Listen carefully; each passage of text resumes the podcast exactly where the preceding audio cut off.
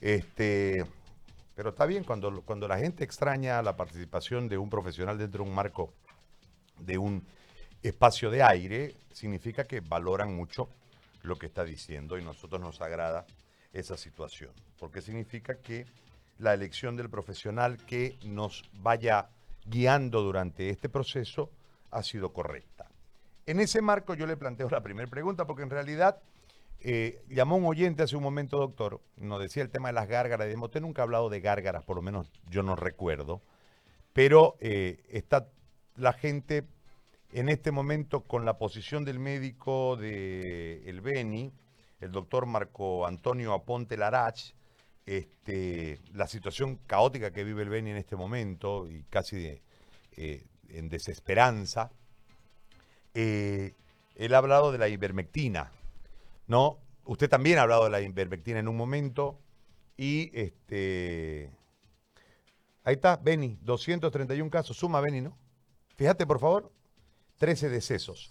Este, yo le planteo todo esto para que usted nos desarrolle, si puede, en forma sucinta, para que la gente tenga claro, porque en relación a la sobreargumentación de, de los temas, es como que se le dispersa la información a la gente. Entonces le pido, si es tan amable, de ser un poco más puntual para que tengamos clara la explicación en relación al tratamiento del COVID y lo que usted planteaba, que es, eh, es decir, al buscar al asintomático, sin que, y tras el primer síntoma, generar una, un ataque directamente como si fuera COVID, no importa si después se confirma o no, que me parece que es una buena alternativa para combatir este momento tan complicado que vivimos. Yo lo escucho, doctor, y la gente también. Muy buenas tardes, José Gary. Es un gusto estar como siempre con ustedes, tratando de hacer salud pública desde tu programa para todos los radioescuchas, para todo el entorno que trabaja contigo. Eh, es importante decir que Santa Cruz y el Beni en este momento no pueden ser tratados como si fueran del común de la población, porque en este momento Santa Cruz y el Beni es una zona caliente, es una zona que la tenemos que tratar como contaminada y por lo cual no tenemos que esperar al paciente en el centro hospitalario y tenemos que darles alternativas para que tengan el tratamiento oportuno y no solo el tratamiento oportuno, el diagnóstico oportuno y la atención integral oportuna, ¿no? Entonces, por eso tenemos que hacer el diagnóstico temprano y la contención temprana del, del paciente a nivel extra hospitalario, a nivel domiciliario, porque eh, si nosotros vemos los números, Santa Cruz en este momento está eh, teniendo en promedio tres fallecidos día, casi el 75% de los fallecidos a nivel nacional, y el indicador que no lo podemos esconder es el, indicador de fallecimiento. Y esto significa que el paciente está llegando complicado al, al centro de salud y si llega complicado, en números todo el mundo ya conoce, está vamos a tener casuística muy elevada de fallecimientos. Es así que eh, tenemos que trabajar en que de la persona en casa pueda diagnosticarse y pueda además llamar al personal médico y el personal médico pueda diagnosticar. ¿Por qué? Porque si nosotros no nos podemos confiar del el laboratorio, en dos sentidos. Uno, porque no tenemos en este momento los kits rápidos de laboratorio. Y dos, porque hay laboratorios que salen falso negativo. La bibliografía lo dice, nosotros lo hemos dicho en anteriores programas, que el falso negativo, en este caso, generalmente va en el laboratorio por el tipo de manejo de la prueba. Porque al realizar el PCR en tiempo real, ¿no? Nosotros estamos manejando ARN tenemos que agarrar alguna célula que te contenga ese ARN para poder diagnosticarlo.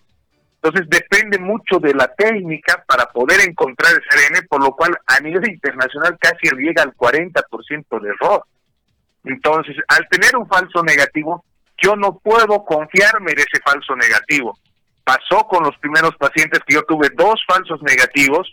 Los dos falsos negativos yo sospechaba porque llegaban de Colombia, entonces yo sospechaba que esos pacientes estaban con COVID, por lo cual lo hicimos en la parte privada, donde les costó mil bolivianos a cada uno la parte, y salieron positivos. Y el día de hoy, José Gary, te doy la primicia, practicamos la, prueba inmunológica para ver si habían generado inmunología estos pacientes, y los tres pacientes han generado inmunología. Es decir, los tres tienen la inmunoglobulina G, los tres tienen la defensa. Lo que destaca en este grupo familiar, que eran cinco en total, tres primeros contaminados y todo lo demás, es que los dos jóvenes, tanto para PCR en su momento salieron negativos y también para inmunoglobina son negativos, por lo cual no se han infectado, siendo que estos dos jóvenes eran los que cuidaban a los papás. Por eso hay que tener mucho cuidado con el falso negativo, porque puede ser que te salga negativo y lo que tiene que mandar es el criterio médico. Por eso a la población en general, cuando comienzan a tener dolor de cabeza, comienzan a tener fiebre, sienten que ese aire entra frío hasta la nuca, porque así lo dice el paciente, le entra hasta la nuca ese frío, tiene congestión, tiene dolor, tiene disfagia. Señor antigripal, lo primero que tiene que hacer, tenga un antigripal a mano. Ese antigripal le va a ayudar mucho. Segundo, si pudiéramos el tema de la ivermectina, que es tan controversial, que no es un medicamento dañino, no genera toxicidad en concentraciones muy grandes. Santa Cruz es zona caliente, vuelvo a decir, tenemos que pensar que todos están contaminados, por lo cual la dosis es de 6 miligramos en dos tomas, uno a, las 24 horas y la otra a las 48 horas, debe tomar la ivermectina en 6 miligramos. Eso va a prevenir, primero va a matar parásitos, y segundo va a prevenir que si yo me he infectado con el COVID, va a disminuir, pero solo cuando presento estos cuadros, cuando tengo fiebre, cuando tengo dolor. Es decir, no es tomarlo por tomar en este momento, porque la ivermectina actúa en la carga viral. ¿Qué es carga viral, José Gal? Carga viral significa que no deja que se multiplique rápido, porque el virus se multiplica exponencialmente, como en algún momento relatamos, un virus, dos virus, de ahí va cuatro virus, de ahí ocho virus, 16 virus, 32 virus, va multiplicándose. Ahí es donde corta la ivermectina y evita la reproducción viral, es decir, evita que crezca rápidamente el virus. Al evitar que crezca rápidamente el virus, evita que haya carga viral alta, por lo cual las probabilidades de defensa es mejor del organismo, nos voy a defender, y las probabilidades de eh, no enfermarme también son altas. Entonces, y no llegar al hospital, obviamente por lo cual la ivermectina 6 miligramos para adulto, 3 miligramos para el caso pediátrico, para los niños menores de 14 años o menores de 15 kilos, dice la bibliografía. Menor de 15 kilos también. Dentro de eso, los menores de un año no pueden consumir, no le dé a su bebé, porque además la OMS, la UNICEF, dice que la IgA que viene, que viene en la leche materna, en la lactancia materna, protege del coronavirus por lo cual los niños no se eh, enferman y generan defensa. Entonces, si hablamos de un niño menor de un año, estamos hablando que ese niño menor de un año está teniendo lactancia, está tomando leche de la mamá, por lo cual está siendo protegido. Otra cosa importante en este caso, ¿por qué les damos antigripal o les damos antiinflamatorio? Se les da porque en la estadística de Israel, que ha estudiado muy bien al virus, los pacientes artríticos no tienen casos complicados de coronavirus pocos se infectan y pocos hacen casos complicados, casi ninguno.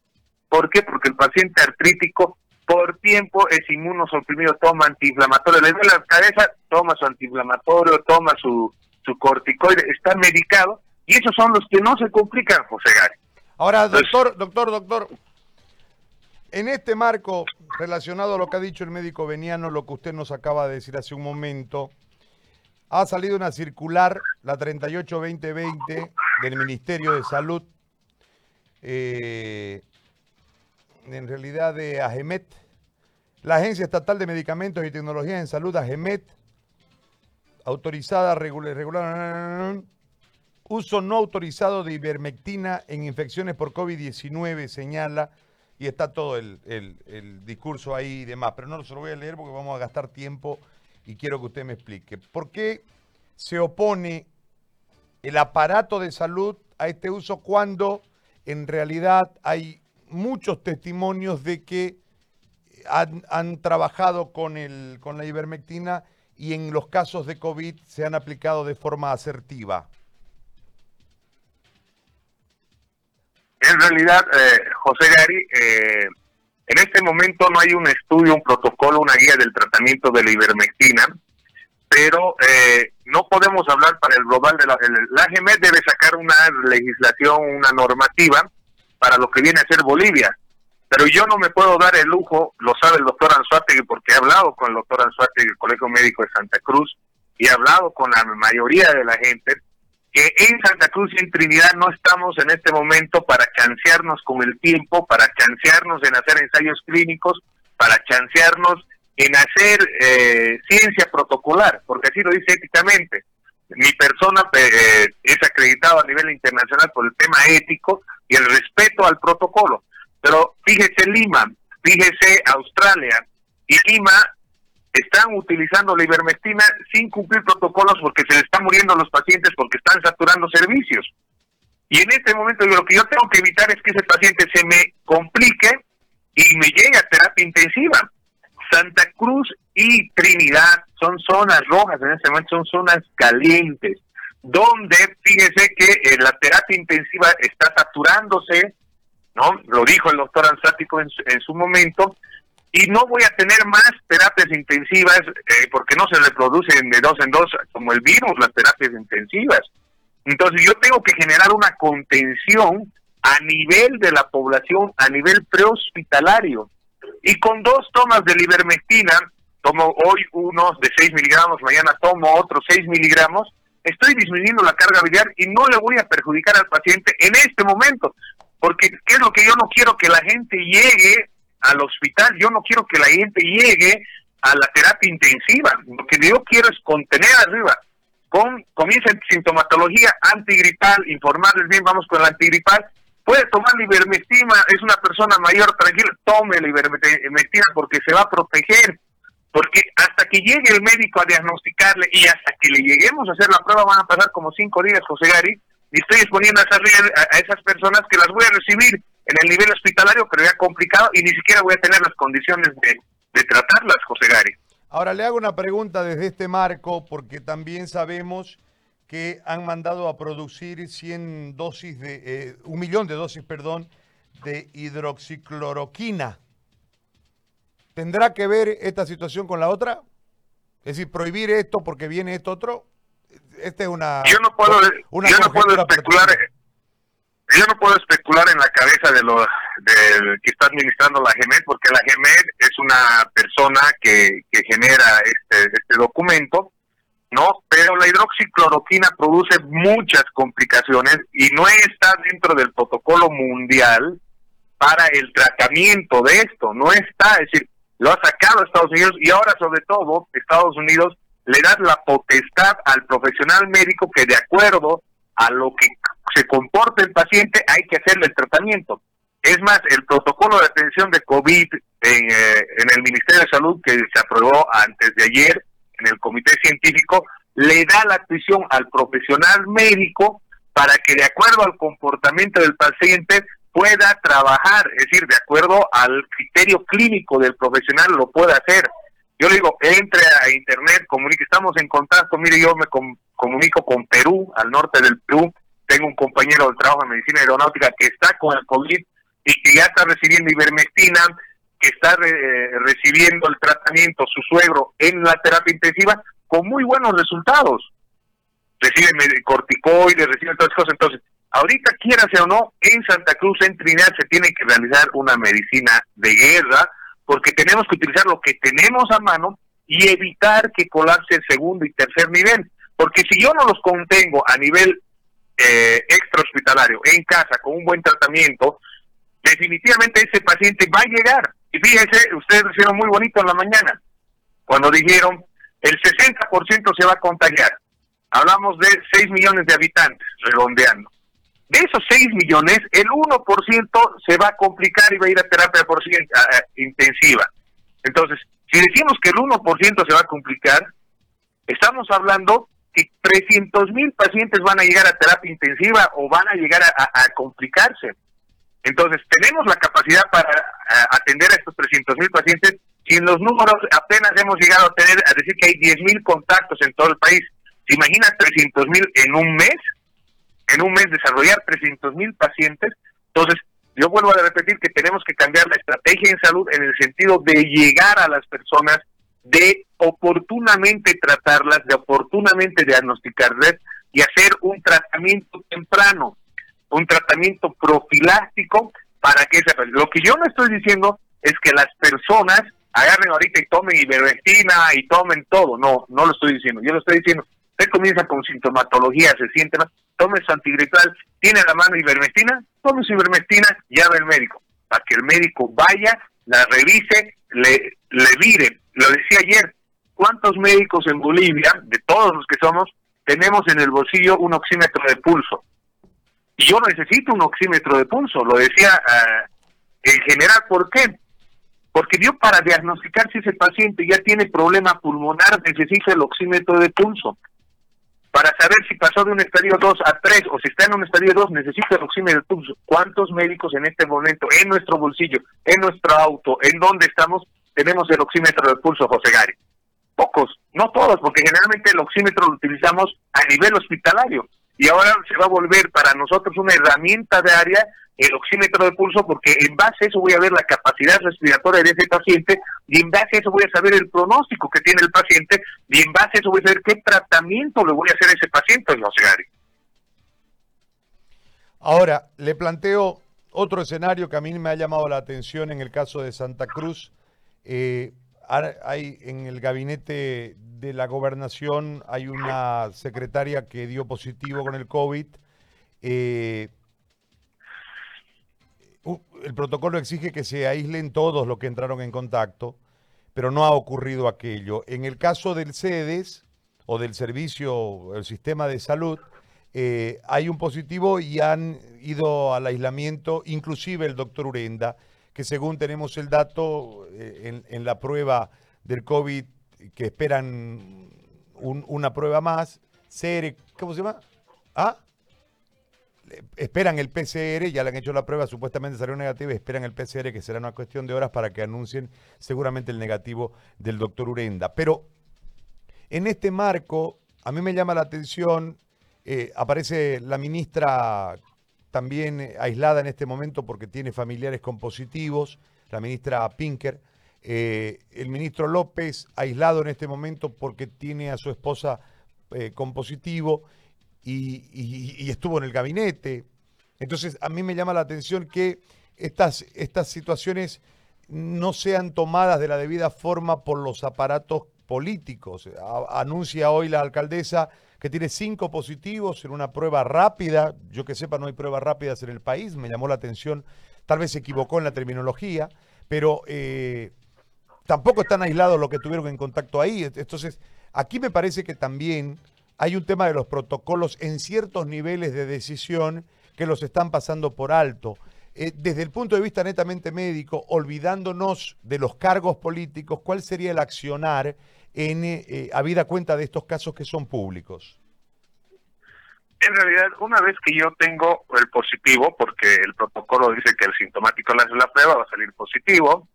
Este positivo, yo tengo que ver cuáles son sus contactos, primero a nivel familiar, tengo que ver en la familia, es decir, con quién vive, después tengo que ver los contactos a nivel laboral y tengo que ver los contactos de, a nivel casual para ver por dónde va y hacer el, el correspondiente. Este virus, nosotros tenemos que acordarnos que el virus tiene una capacidad de 2 a 4 a nivel mundial, de acuerdo al comportamiento de la población. ¿Qué significa? Que por cada persona puede contagiar a dos. Pero este indicador de dos en Santa Cruz se volvió 4. ¿Por qué se volvió 4? Y a nivel nacional también.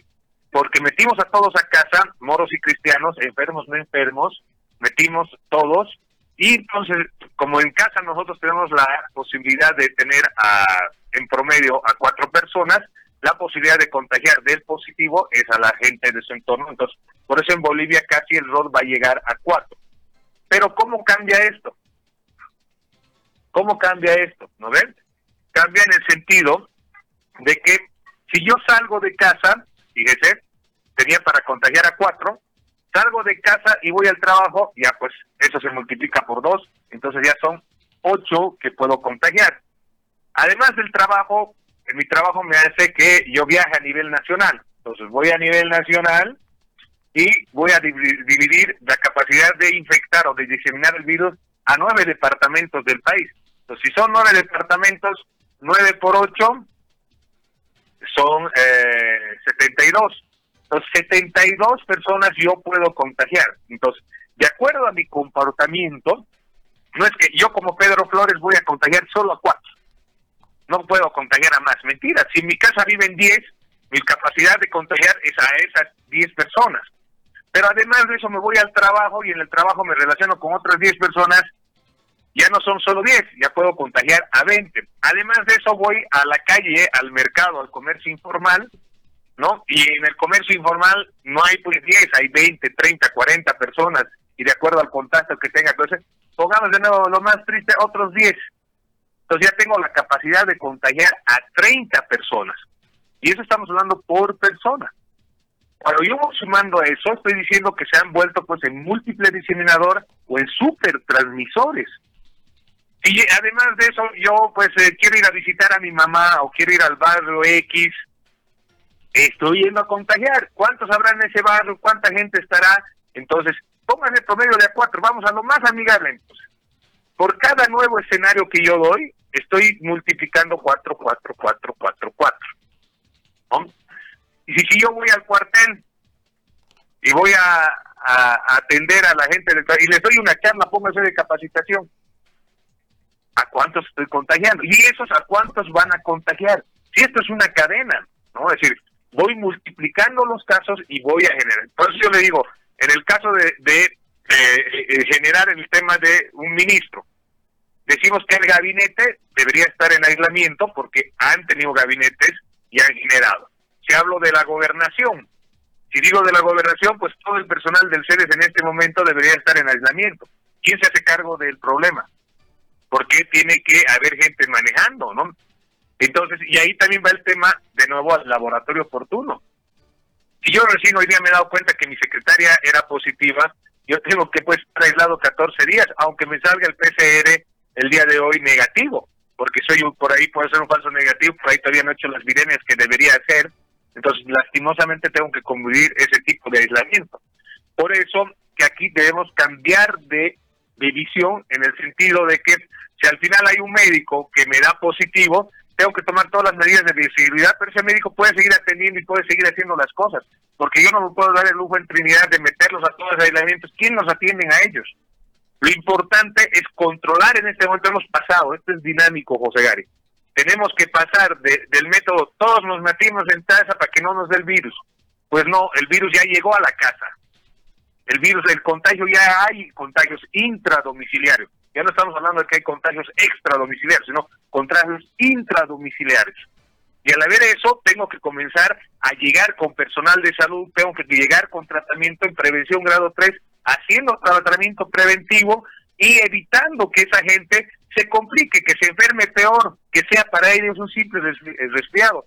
Y es ahí donde convoco a todos los profesionales médicos en salud, a todos los profesionales, que no le tengan miedo al virus.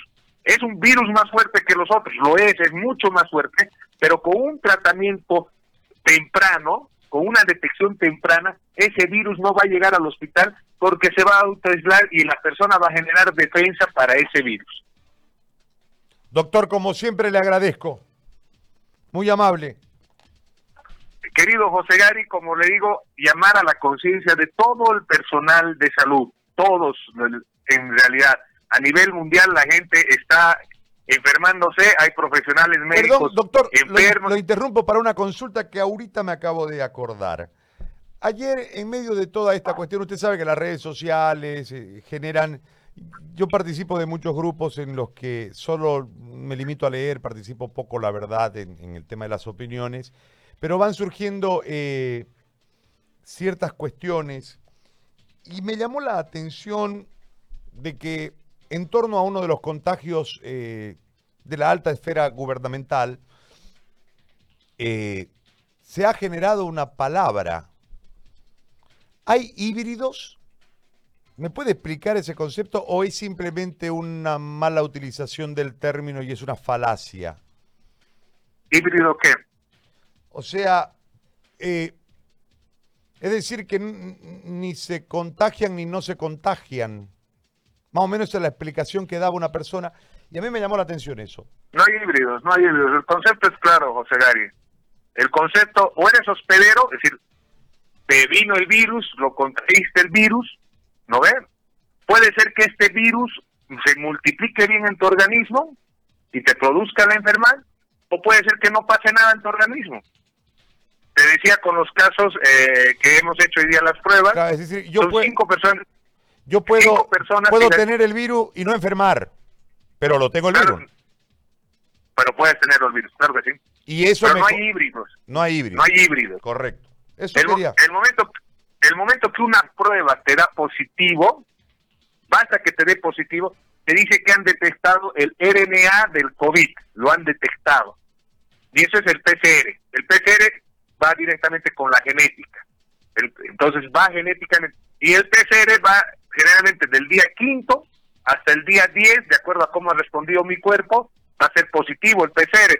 Si hago enfermedad y todo lo demás, va a durar como la paciente de San Carlos, que ha tenido 57 días, si no me equivoco, en la positividad, pero es porque hay presencia todavía de RNA del virus, pero que no puede infectar y todo lo demás. Después de eso, lo único que te va a garantizar de que alguna vez tuviste el virus y generaste defensa son la IgG y la IgM. Esos son los que van a decir, sí, hubo el virus pasado, pero no te hizo nada el virus, te defendiste bien y te salvaste bien.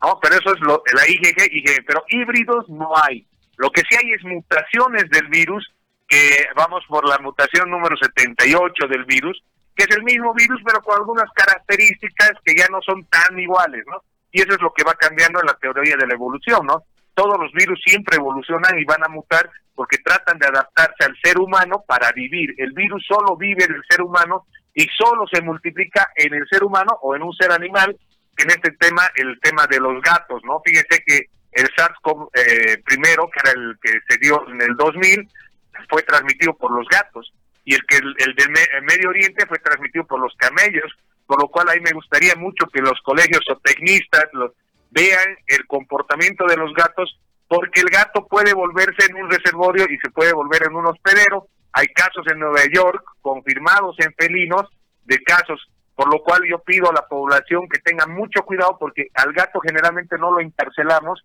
y el gato es el patiperro, para ponerlo así, del pueblo y el gato puede diseminar el virus, por lo cual traten de cortar ese virus, de estar besando al gato, de estar acariciando al gato, manténganlo aislado a su gato porque el gato puede en algún momento transmitir, porque lo puede hacer. No es que se vuelve un hospedero, pero híbridos no hay, José Gary, no existe la palabra híbrido. Le agradezco mucho porque usted sabe, la gente tiene que tener claro que existe y que no existe. Y aquí hay un tema de que hay gente que se inventa cosas para, no sé, pero genera confusión. Muy amable, doctor. Mire, José Gary, en este tema, por ejemplo, a mí lo que sí me llama la atención, que gente que ha estado muy expuesta al virus, que ha compartido con su papá, que han comido, porque no había quien los cuide, y los cuidaron y no tomaron, esa gente no se contagió, esa gente no tiene, entonces hay que analizar que hay un componente genético, que hay gente, y joven sobre todo, que no se contagia, se expone al virus, pero no, el virus ni siquiera lo infectó, ¿no? Ni, ni no tiene, no tiene nada, no se infectó. Entonces aprovecho lo, último, José Gary, un gran abrazo a todos. Por favor, personal médico, sobre todo a los médicos, tenemos que cambiar el chip. Se puede, con buen tratamiento, se puede ganar al virus, es decir, no se van a enfermar, no va a haber complicaciones, va a pasar como una gripe más, por lo cual tenemos que trabajar en el tratamiento temprano. Sé que hay muchos caídos, sé que hay muchos enfermos, pero también hay muchos que se están recuperando, como le digo, el caso Perú, mucho personal médico enfermo, pero la mayoría se está recuperando por hacer un buen eh, un buen tratamiento, por lo cual eh, debemos trabajar todos mancomunadamente, José Gary, porque yo sé que en este momento en Trinidad y en Santa Cruz podemos contenerlo al virus con un tratamiento temprano. ¿Le echamos la ivermectina o no, doctor? Para que nos quede claro. Mientras no tengamos síntomas, no, porque la ivermectina solo va a actuar cuando esté el virus dentro de nosotros. Porque si yo le tomo ahorita la ivermectina y después me contagio el virus, porque bien sería decir que la ivermectina va a prevenir que entre el virus a mi cuerpo, no va a prevenir que entre a tu cuerpo. Lo que va a evitar la ivermectina es cuando el virus comienza a reproducirse a nivel celular, es decir, cuando comienza a multiplicar dentro de la célula, la ivermectina lo que es, lo inhibe al virus y no deja que se multiplique mucho. Así de decir, no deja, si tenía que multiplicarse dos, solo multiplica uno al día, digamos. Baja la carga viral. Al bajar la carga viral, el cuerpo aprovecha para matarlo al virus y se genera defensa. Entonces, la ivermectina, una vez que yo estoy enfermo, una vez que comienzo con sí puedo tomar ahí. Sí puedo tomar ahí, pero como tratamiento preventivo, si le metemos todo, es decir, no es lo correcto, porque además me va a eh, enmascarar realmente quiénes son los verdaderos infectados y a quienes debo cuidar, y eso ya va a ser otro problema de salud para nosotros. Perfecto, doctor. Le agradezco mucho. Ahora sí lo despido. Gracias. Fortaleza, fortaleza, José Gary, a todos los médicos y al personal de salud. Necesitan, sobre todo el día de hoy, saludos a Perú. Vamos a triunfar. Santa Cruz, Trinidad, hagan caso al médico. El médico tiene que salir de esa cápsula que está entre el, segundo y tercer nivel y comenzar a tratar fuera del nivel hospitalario y vamos a hacer una buena contención a esta pandemia. Gracias, muy amable. El doctor Flores ha estado con nosotros. Firmeza, ¿no? Fortaleza pide el doctor, yo les pido firmeza. Siempre la firmeza es importante.